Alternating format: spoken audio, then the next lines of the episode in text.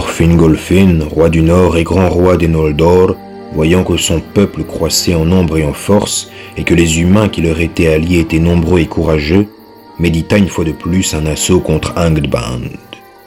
Car il savait qu'il serait en danger tant que l'encerclement ne serait pas complet et que Morgoth resterait libre d'œuvrer au fond de ses mines à des maléfices imprévisibles.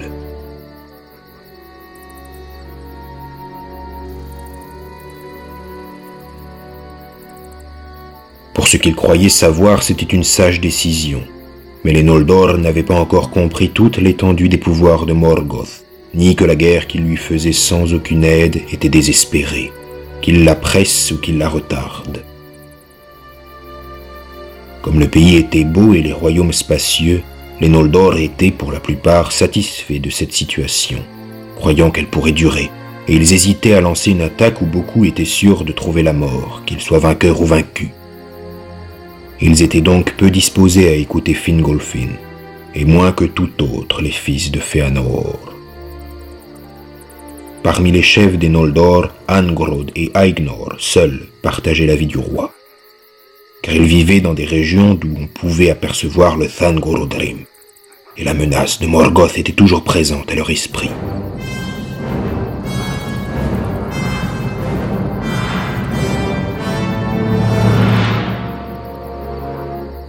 Donc les plans de Fingolfin n'aboutirent à rien et le pays connut la paix encore quelque temps. La sixième génération des humains après Beor et Marak n'avait pas encore atteint sa maturité. Ceci se passant 455 ans après la venue de Fingolfin, que s'abattit la terreur qu'il avait longtemps redoutée, plus cruelle et brutale encore que ses plus noires pensées. Car Morgoth avait secrètement préparé ses forces pendant que son esprit devenait sans cesse plus malfaisant et que grandissait sa haine pour les Noldor. Il ne voulait pas seulement exterminer ses ennemis, mais détruire et souiller jusqu'aux terres qu'ils avaient rendues si belles et on dit que son désir fit taire sa raison, car s'il avait pu attendre un peu plus, jusqu'à l'achèvement de ses plans, les Noldor eussent péri jusqu'au dernier. Mais il prit trop à la légère la valeur des Noldor, et compta pour rien les humains. Il vint un temps d'hiver avec une nuit noire et sans lune.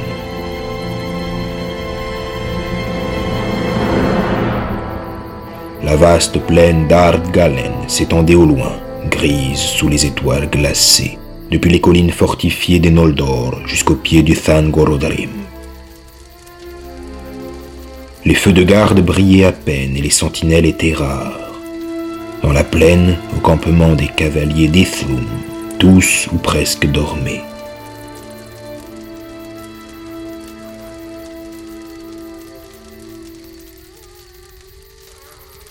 Alors soudain, Morgoth lança de grands fleuves de feu depuis le Thangorodrim, des flammes qui couraient plus vite que les Barrog et envahirent la plaine.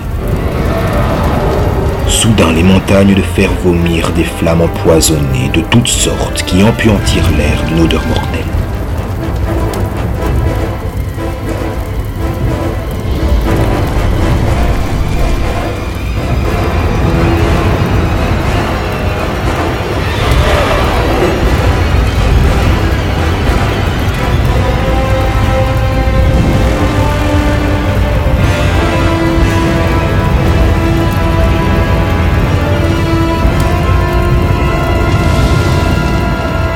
Ainsi périt Ardgalen, et le feu dévora ses herbes, et elle devint un désert calciné de cendres étouffantes, stérile et sans vie.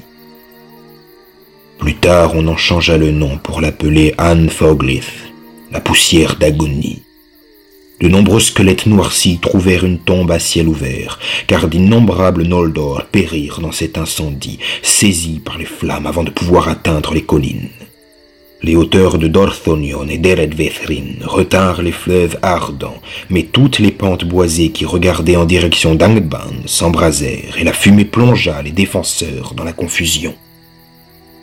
Ainsi commença la première des grandes batailles. Dagor Bragolak, la bataille de la flamme subite.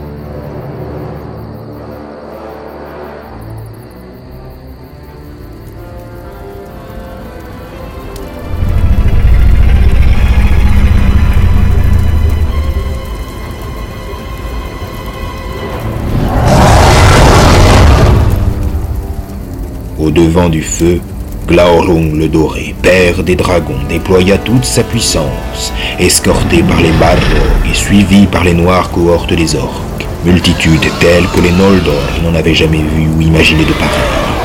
Ils enfoncèrent les forteresses des Noldor, brisèrent ainsi le siège d'Angband et tuèrent partout où se trouvaient les Noldor et leurs alliés, les elfes verts et les humains.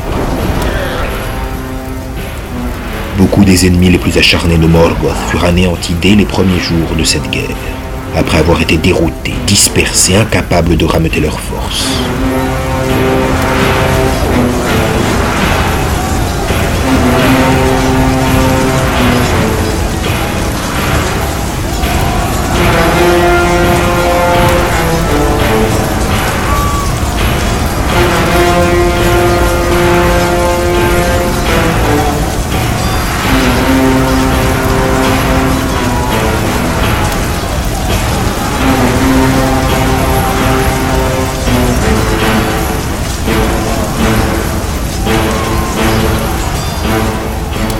Suite, la guerre à Beleriand ne cessa jamais vraiment.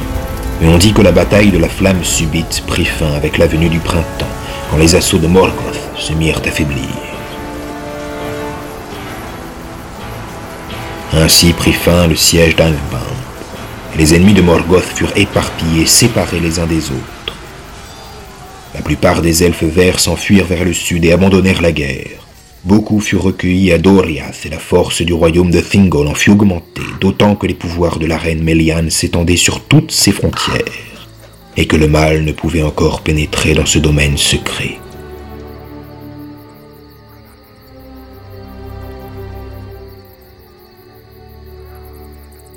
D'autres se réfugièrent dans les forts du bord de mer ou à Nargothrond. D'autres encore quittèrent le pays pour aller se cacher en Ossiriand ou aussi repassèrent les montagnes pour errer sans feu dans les régions sauvages. Et les humains qui étaient dans l'est des terres du milieu eurent vent de la guerre et de la fin du siège.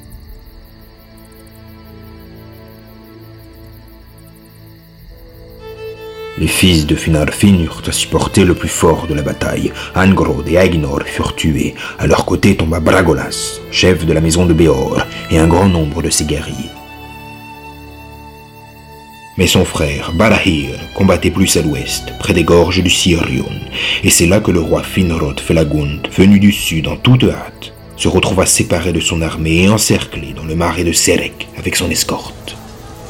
Il aurait été tué ou fait prisonnier si Barahir n'était venu à son secours avec les plus braves de ses guerriers pour lui faire un rempart de leurs épées et le sortir de la bataille au prix de lourdes pertes. Felagund put donc s'échapper et se retirer au fond de sa forteresse, Nargothrond.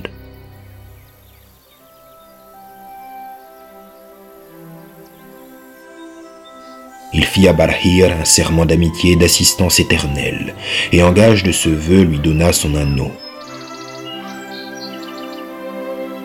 Barahir était maintenant de droit le seigneur de la maison de Béor. Il retourna à Dorthonion mais la plupart de ses sujets quittèrent leur demeure pour se réfugier au fort d'Ethlum.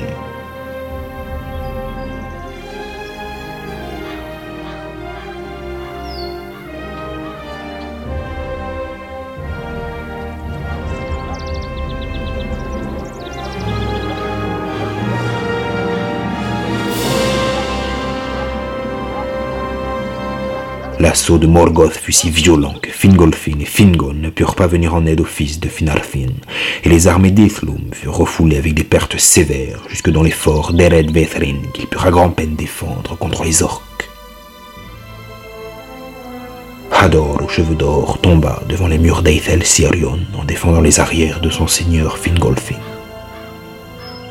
Il était alors âgé de 66 années, et son plus jeune fils Gundor tomba près de lui, percé de flèches, et les elfes en eurent grand deuil. Puis Galdor le Grand prit la succession de son père, et, grâce à la hauteur et à la masse des montagnes d'ombre qui arrêtèrent le torrent de feu, et grâce au courage des elfes et des humains du nord, que les orques ni les balrogs ne purent abattre, Ethlum resta inviolé et continua de menacer le flanc des armées de Morgoth. Mais Fingolfin fut séparé des siens par un océan d'ennemis. Car la guerre avait mal tourné pour les fils de Fëanor et presque toutes les marches de l'Est furent prises d'assaut. Le col d'Aglon fut forcé bien qu'il en coûta cher aux armées de Morgoth. Kelegorm et Kurufin vaincus s'enfuirent vers le sud et l'ouest par les marches de Doriath et arrivèrent enfin à Nargothrond pour être recueillis par Finrod Felagund. Il se trouva donc que leurs soldats vinrent grossir les forces de Felagund, mais il aurait mieux valu, comme on s'en aperçut ensuite, qu'ils fussent restés à l'est avec les leurs. Maedhros accomplit des exploits d'une audace insurpassable, et les orques s'enfuyaient à sa vue car depuis les tourments qu'il avait subis sur le Thangorodrim, son esprit brûlait comme une flamme blanche, et on eût cru qu'il était revenu du pays des morts. La grande forteresse sur la colline d'Imring restait donc imprenable, et beaucoup des survivants les plus vaillants se rallièrent à Maïzros, qu'ils fussent de Dorthonion ou des marches de l'Est. Il put ainsi tenir à nouveau quelque temps le col d'Aglon, et la route de Beleriand fut bloquée par les orques. Mais ils écrasèrent à Lothlan les cavaliers du peuple de Fëanor, car Glaorum s'y rendit.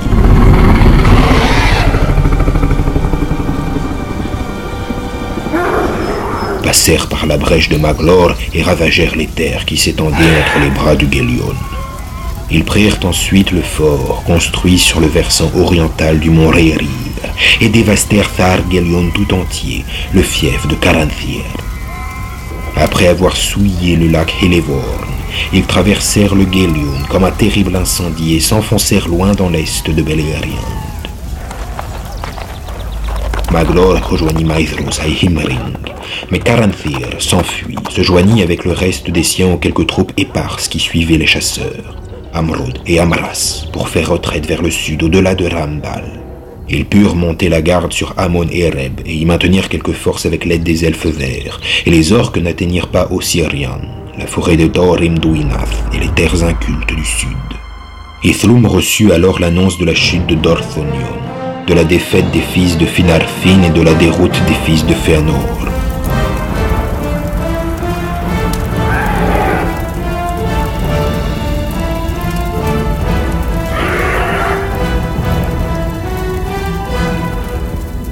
Fingolfin crut voir arriver la ruine absolue des Noldor et l'écroulement sans espoir de retour de toute leur maison.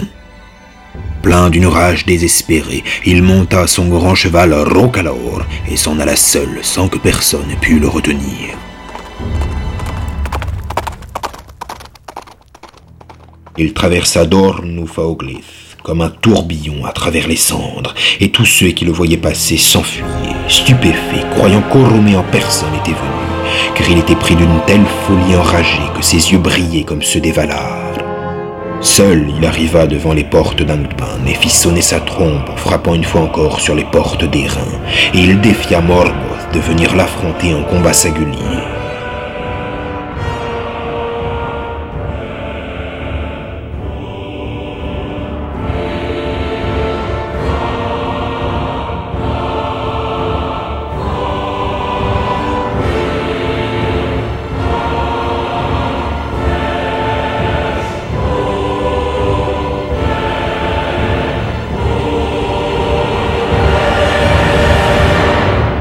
Morgoth vint.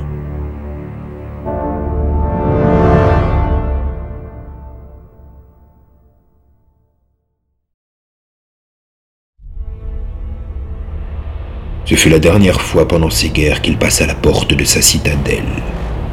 Et on dit qu'il répugnait à relever ce défi. Car s'il était l'être le plus puissant du monde, seul de tous les Valar, il connaissait la peur mais il ne pouvait pas refuser le duel sous les yeux de tous ses capitaines. Car les rochers résonnaient du cri strident de la trompe de Fingolfin, et sa voix portait clairement jusqu'au plus profond d'Angban, traitant Morgoth de lâche, de prince des esclaves. Alors Morgoth monta lentement depuis son trône souterrain, et le bruit de ses pas faisait comme un tonnerre qui secouait le sol. Et il sortit, couvert d'une armure noire, et il se dressa devant le roi comme une tour couronnée d'acier.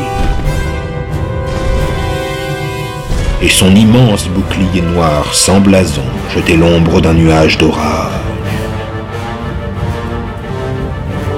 Sous cette ombre, Fingolfin semblait comme une étoile. Sa côte de maille était tissée d'argent, son bouclier d'azur était incrusté de cristaux, et Ringil, son épée qu'il brandit, brillait d'un éclair glacé.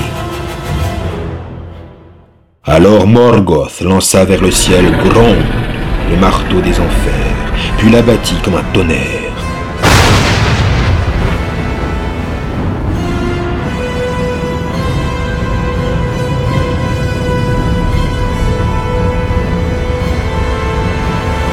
Mais Fingolfin se jeta de côté et Gron creusa dans le sol un gouffre d'où jaillirent des nuages de flammes.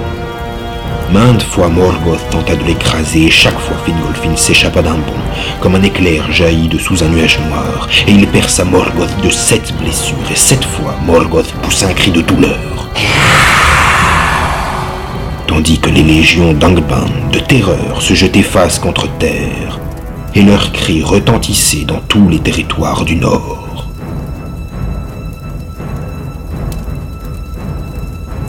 Mais enfin le roi se fatigua, et Morgoth abattit sur lui son bouclier. Trois fois, il fut mis à genoux. Trois fois, il se leva et brandit à nouveau son écu brisé et son aume fendu. La terre autour de lui était toute semée de crevasses et de trous qui le firent trébucher et tomber à la renverse aux pieds de Morgoth. Morgoth posa son pied gauche sur son cou, et ce pied faisait le poids d'une montagne. Mais, d'un dernier coup sans espoir, Fingolfin lui trancha le pied de son épée Ringil et un sang noir et fumant jaillit qui remplit tous les cratères creusés par Grond.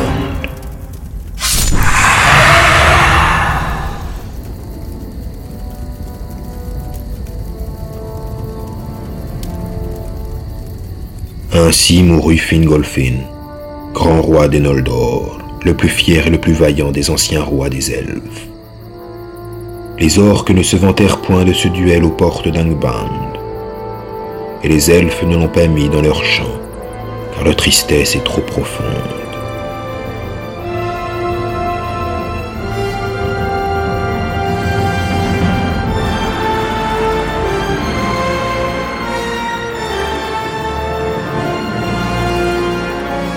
Pourtant le récit en a été conservé.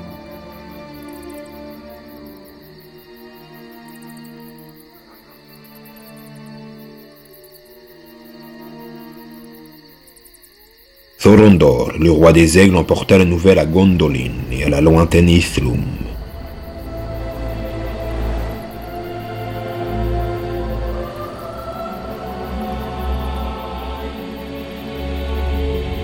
Morgoth prit le corps du roi des elfes, l'écrasa et voulut le jeter à ses loups. Mais Thorondor descendit en hâte de son air, là-haut sur les sommets des Chrysaigrim, plongea sur Morgoth et lui déchira le visage. Les ailes du roi des aigles faisaient le bruit des orages de Manwë. Il saisit le corps dans ses serres puissantes et s'élança au-dessus des flèches des orques, emportant Fingolfin. Il le déposa sur un pic montagneux qui fermait vers le nord la vallée secrète de Gondolin. Et là, Turgon vint construire un tombeau en pierre pour son père. Jamais un orque n'osa passer près de cette tombe ou même s'en approcher jusqu'à ce que Gondolin s'effondra et que la trahison revint à nouveau parmi ses habitants. Depuis ce jour, Morgoth ne marcha plus que sur un pied. La souffrance de ses blessures ne fut jamais guérie, non plus que la balafre laissée par Thorondor. Ithlum se remplit de lamentations quand on y connut la nouvelle. Et Fingon, endeuillé, prit la tête de la maison de Fingolfin et la royauté des Noldor. Puis il envoya son plus jeune fils, Ereinion, au fort de la mer. Le pouvoir de Morgoth assombrissait maintenant toutes les terres du Nord, mais Barahir refusait d'abandonner Dorthonion et disputait pied à pied le territoire à ses ennemis. Morgoth extermina ses combattants nain jusqu'à ce qu'il n'en restât qu'une poignée, et toute la forêt des pentes septentrionales de cette région s'emplit peu à peu d'une telle terreur et d'une si sombre magie que même les orques n'y entraient plus sans nécessité. On l'appela Delduath et Taornufwin, la forêt sous la nuit. Les arbres qui y grandirent après l'incendie étaient noirs et funèbres. Leurs racines emmêlées s'étendaient dans l'obscurité comme des griffes, et ceux qui s'y aventuraient s'égaraient, aveuglés, puis étranglés ou acculés à la folie par des spectres terrifiants. Le sort de Barahir devint si désespéré que sa femme Emeldir, la dame au cœur d'homme, prit avec elle toutes les femmes et tous les enfants qui restaient, donna des armes à ceux qui pouvaient les porter et les conduisit dans les montagnes qui étaient derrière eux par des sentes périlleuses, jusqu'à ce qu'ils parvinssent enfin à Brethil, misérables et décimés. Quelques-uns furent recueillis par les Haladin, d'autres reprirent le chemin des montagnes jusqu'à Dor Lomin, où était le peuple de Galdor, le fils d'Ador. Rian se trouvait parmi eux, la fille de Belegund, et Morwen, qu'on appela Elethwen, ce qui veut dire reflet des elfes, la fille de Baragund. Mais nul ne revit plus les hommes qu'elles avaient quittés, car ils furent tués un par un, jusqu'à ce qu'il n'en restât que douze autour de Barahir. Son fils Beren, ses neveux Baragunt et Belegund, les fils de Bregolas et neuf des plus fidèles serviteurs de sa maison, dont les noms sont restés depuis toujours dans les champs des Noldor. Rathruin et Dairuin, Dagnir et Ragnor, Gildor et Gorlim le triste, Arthad et Urthel et Athaldir le jeune. Ils devinrent des hors-la-loi, sans espoir de retour, une bande désespérée qui ne pouvait plus s'échapper et ne voulait pas céder, car leur demeure était détruite, leurs femmes et leurs enfants capturés, tués ou disparus. Aucun message ni aucune aide ne leur parvint d'Ithlum, et ils furent pourchassés comme des bêtes sauvages, jusqu'à ce qu'ils se retirent sur les hauteurs désolées, au-dessus des forêts, se mirent à errer entre les lacs de montagne, sur les plateaux rocheux de la région, le plus loin possible des enchantements de Morgoth et de ses espions. La bruyère leur faisait un lit et les nuages du ciel leur donnaient un toit.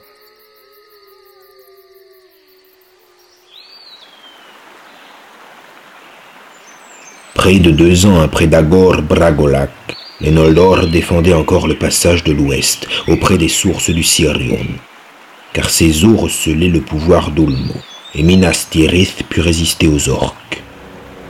Mais, après la mort de Fingolfin, le plus grand et le plus terrible des serviteurs de Morgoth, Sauron, qu'on appelait Gorthaor en langue sindarine, se présenta devant Orodreth, le gardien de la tour de Tol Sirion. Sauron était devenu un sorcier au pouvoir terrifiant, maître des ombres et des fantômes, dont l'infamie et la force cruelle déformaient tout ce qu'il touchait et pervertissaient tout ce qu'il gouvernait.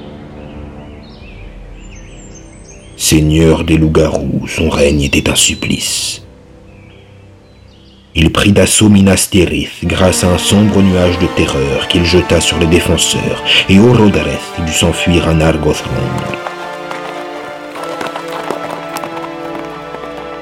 Sauron transforma le fort en tour de guet pour les armées de Morgoth, citadelle du malheur qui menaçait le monde et la belle île de Tol Sirion devint un lieu maudit qu'on appela Tol Ingauroth, l'île des loups-garous.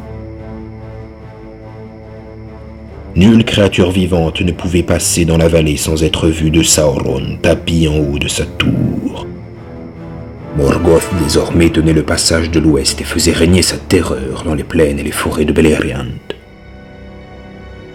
Il poursuivit ses ennemis jusqu'au-delà d'Ithlum, les débusqua de leurs cachettes et s'empara un par un de leurs forts. Les orques s'enhardissaient et allaient de plus en plus loin, descendant le Sirion à l'ouest et le Kelon à l'est, pour encercler Doriath.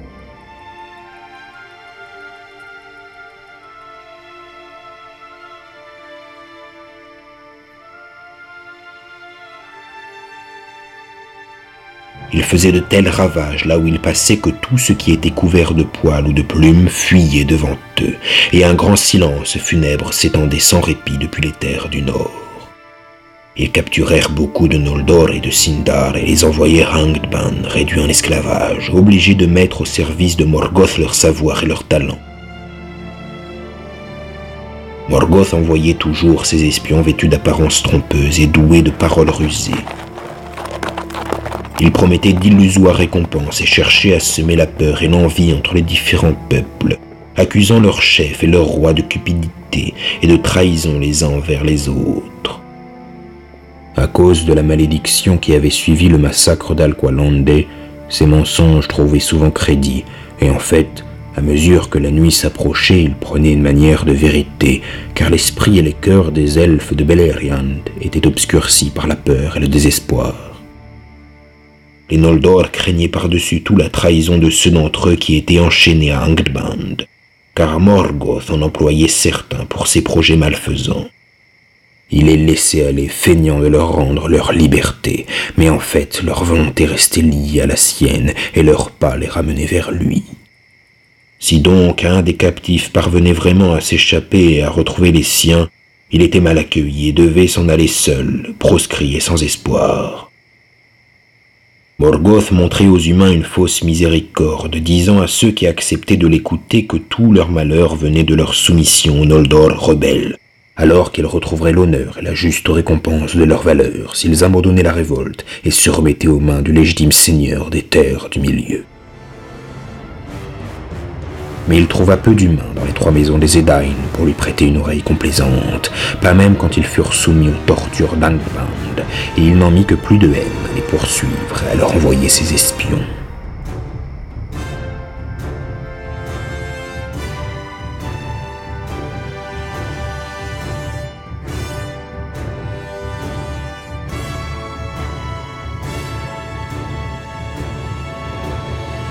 Dit qu'à cette époque les hommes bruns apparurent à Beleriand.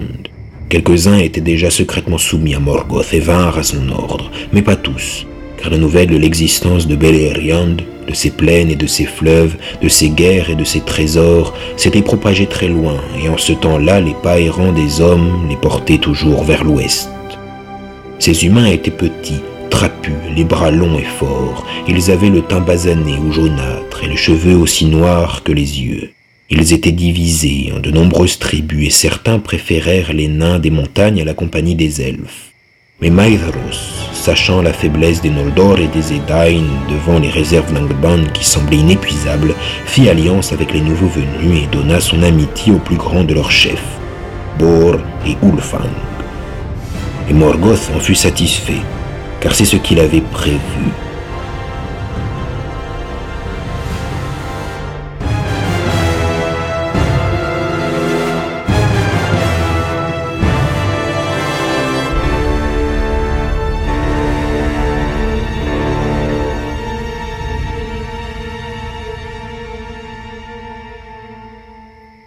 Fils de Bor étaient Borlad, Borlak et Borthand.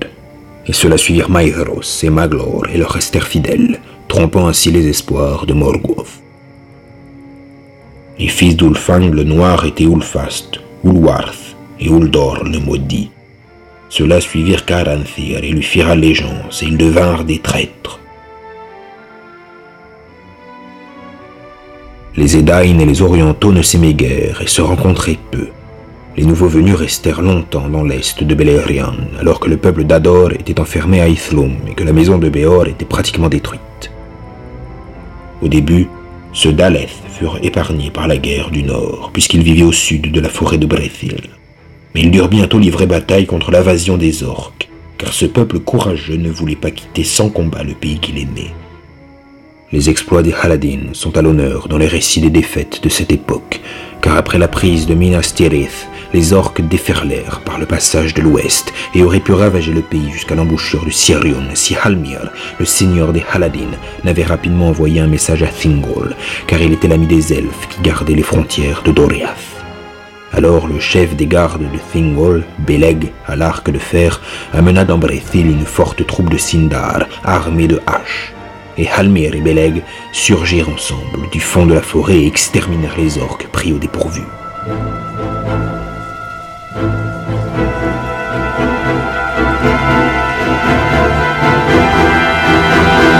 La marée noire revenue du nord fut donc mise en échec dans cette région, et les orques n'osèrent plus traverser le Teiglin pendant de nombreuses années.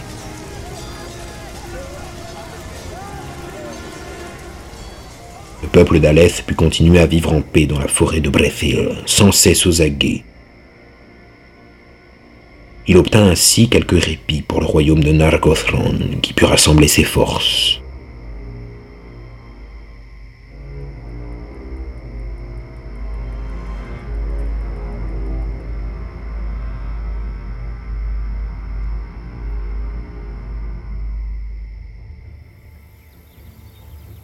À ce moment-là, Hurin et Huor, les fils de Galdor de Dor-Lomin, séjournaient chez les Haladin dont ils étaient parents. Au jour d'avant Dagor Bragolak, ces deux maisons des Edain s'étaient rencontrées à une grande fête, et Galdor et Glorethel, les enfants d'Ador, cheveux d'or, furent mariés à Hareth et Haldir, les enfants du seigneur des Haladin, Halmir. C'est ainsi que les fils de Galdor furent élevés à Brethil par leur oncle Haldir, suivant en cela la coutume des humains à cette époque. Ils allèrent tous les deux à la bataille contre les orques, même Huor, qu'on ne put retenir, bien qu'il n'eût que treize ans. Mais ils firent partie d'un détachement qui fut séparé des autres et poursuivi jusqu'au guet de Brethiac, où ils auraient été tués ou capturés si Ulmo avait joué de son pouvoir encore puissant dans les eaux du Sirion.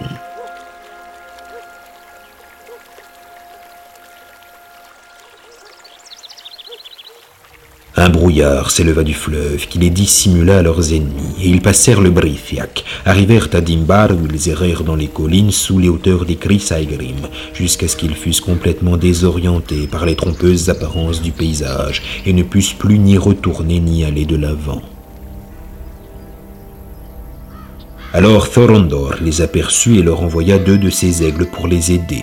Les aigles les prirent et les emportèrent au-delà du cercle des montagnes dans la vallée secrète de Tumladen, jusqu'à la cité de Gondolin, qu'aucun humain n'avait encore vue.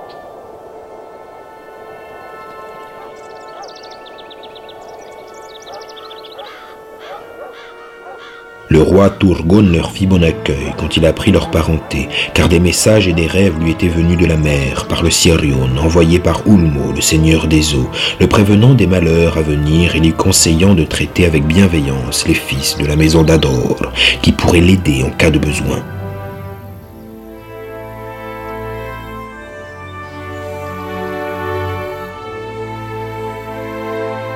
Hurin et Huor furent les hôtes du palais du roi pendant près d'un an, et on dit que Hurin apprit beaucoup des elfes pendant ce temps, et qu'il put comprendre en partie les vues et les plans du roi. Car Turgon se prit de grande amitié pour les fils de Galdor et parla longuement avec eux.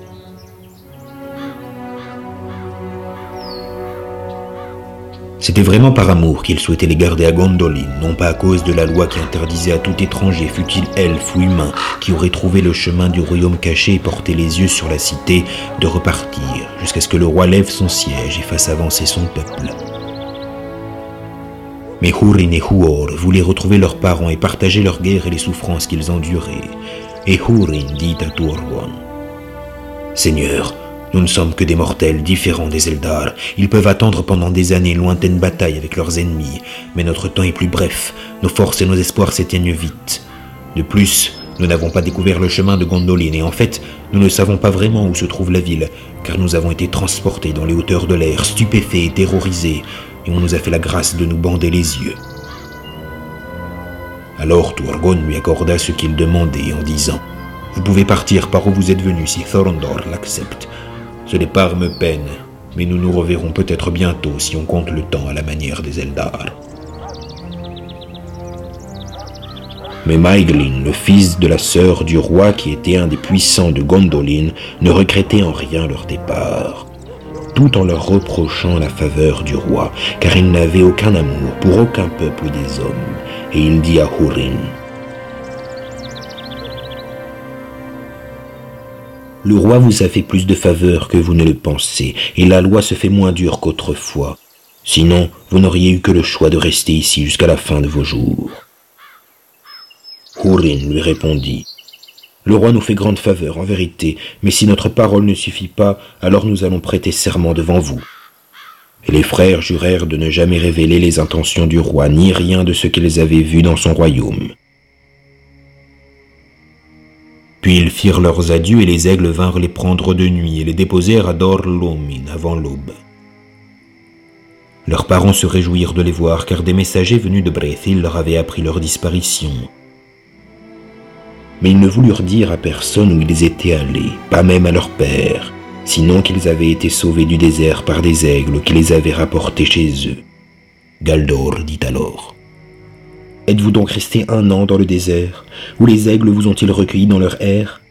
Pourtant vous avez trouvé de la nourriture et de beaux vêtements, vous rentrez ici comme des princes, pas comme des enfants perdus dans les bois. Et Hurin répondit Soyez déjà contents de nous voir ici, car pour que cela nous fût permis, nous avons dû jurer de garder le silence. Galdor ne leur fit plus de questions, mais il se douta de la vérité, ainsi que beaucoup d'autres, et avec le temps l'étrange aventure de Hurin et de Huor parvint aux oreilles des serviteurs de Morgoth.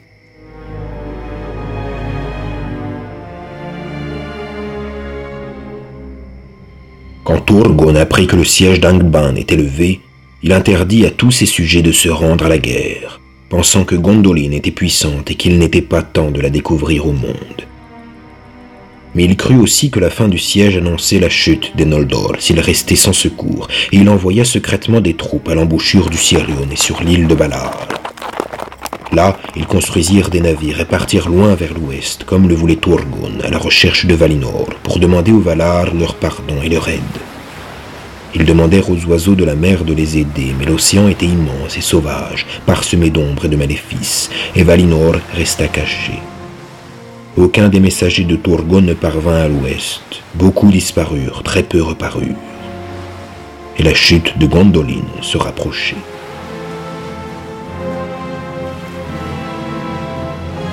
Morgoth eut vent de ces événements.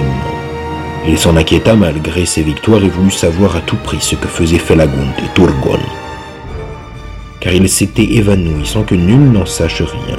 Pourtant il n'était pas mort, et il craignait ce qu'il pourrait entreprendre contre lui. Il connaissait bien le nom de Nargothrond, mais rien de l'endroit où il se trouvait, ni de sa force. Il ignorait tout de Gondolin et en était d'autant plus inquiet en pensant à Turgon. Il envoya donc de nombreux espions en Beleriand, mais fit rentrer à Angband le gros de l'armée des orques, sentant qu'il ne pourrait pas livrer une bataille décisive et victorieuse avant d'avoir rassemblé les forces nouvelles, d'autant qu'il avait mal jugé de la valeur des Noldor et de la force des humains, leurs alliés. Si grande que fut sa victoire, et à Bragolac et dans les années qui suivirent, si dures les blessures qu'il avait infligées à ses ennemis, ses pertes n'avaient pas été moindres, et s'il tenait d'Orthonion et le passage du Sirion, les Eldar se remettaient de leur effroi et commençaient à regagner ce qu'ils avaient perdu.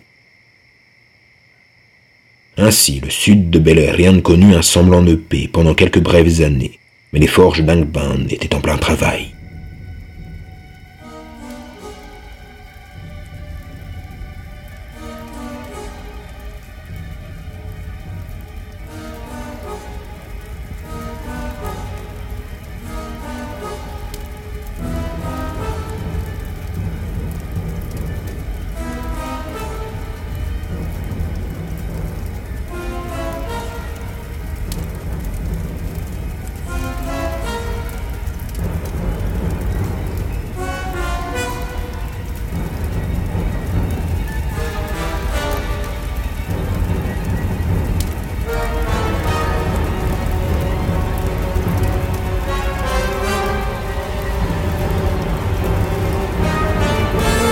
Sept ans eurent passé depuis la quatrième bataille,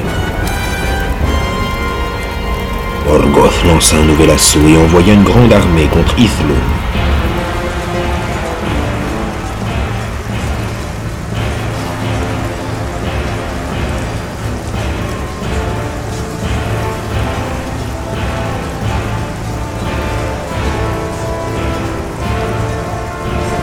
Eut de durs combats sur les cols des montagnes de l'ombre, et le seigneur de Dor-Lomin, Galdor le Grand, fut tué d'une flèche au siège d'Eithel Sirion. Il tenait ce fort sur l'ordre du grand roi Fingon, et déjà son père, Hador Lorindol, y était mort peu de temps avant. Son fils, Hurin, venait d'atteindre l'âge d'homme, mais n'en était pas moins aussi fort de corps que d'esprit, et il chassa les orques d'Ered Vethrin, en fit un massacre et les poursuivit loin sur les sables d'Anfauglir.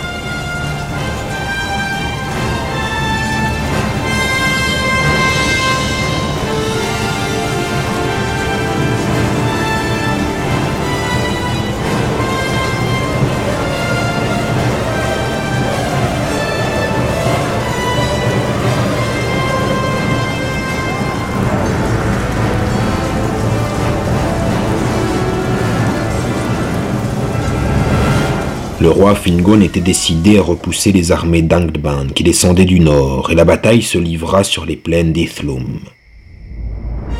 Fingon fut débordé par le nombre, mais les navires de Kiardan remontèrent en force le bras de mer du Derengist. Et au dernier moment, les elfes de Phalas attaquèrent à l'ouest les armées de Morgoth.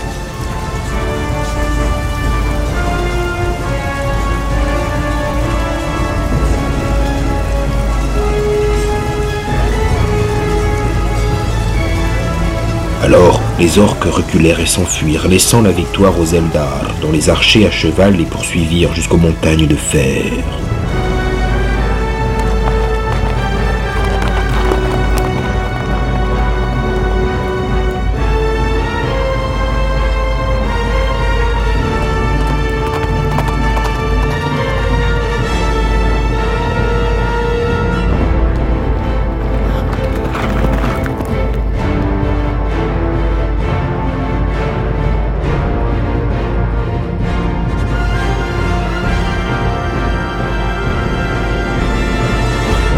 Hurin, fils de Galdor, prit la tête de la maison de Hador à Dor-Lomin et fit allégeance à Fingon.